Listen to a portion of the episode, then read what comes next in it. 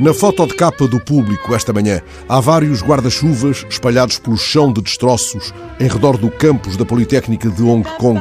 O guarda-chuva, em primeiro plano, está aberto como uma gerbera triste, um girassol que só pedisse chuva.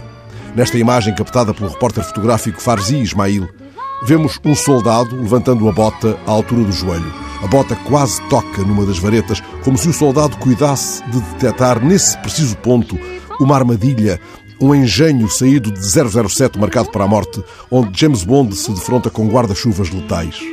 Os olhos do soldado, protegidos pela viseira, prescrutam o perigo que o artefacto pode representar. O soldado segura uma arma de guerra.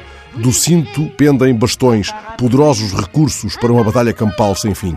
Mary Poppins não é deste filme.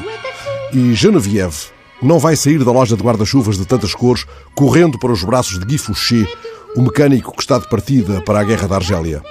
Poderá ainda alguém cantar nesta imagem como nos guarda-chuvas do amor de Jacques Demy? Poderá esta imagem ganhar movimento e transformar-se inesperadamente em bailado?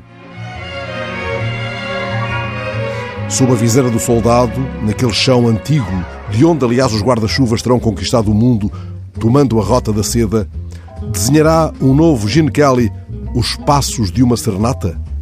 Será da chuva ou do gás irrespirável aquela neblina que torna mais denso o ar da imagem? Isso que importa, se afinal, como lembrava o Queiro, um dia de chuva é tão belo como um dia de sol. Ambos existem, cada um é como é. Geneviève, a rapariga da loja de guarda-chuvas, cai entretanto rendida nos braços de Guy, o mecânico que vai partir para a guerra da Argélia. Também o soldado, que parece ponderar no gesto suspenso uma dança à chuva, tem ordens para avançar até à rendição total. Regarde, attention, elle est encore pleine.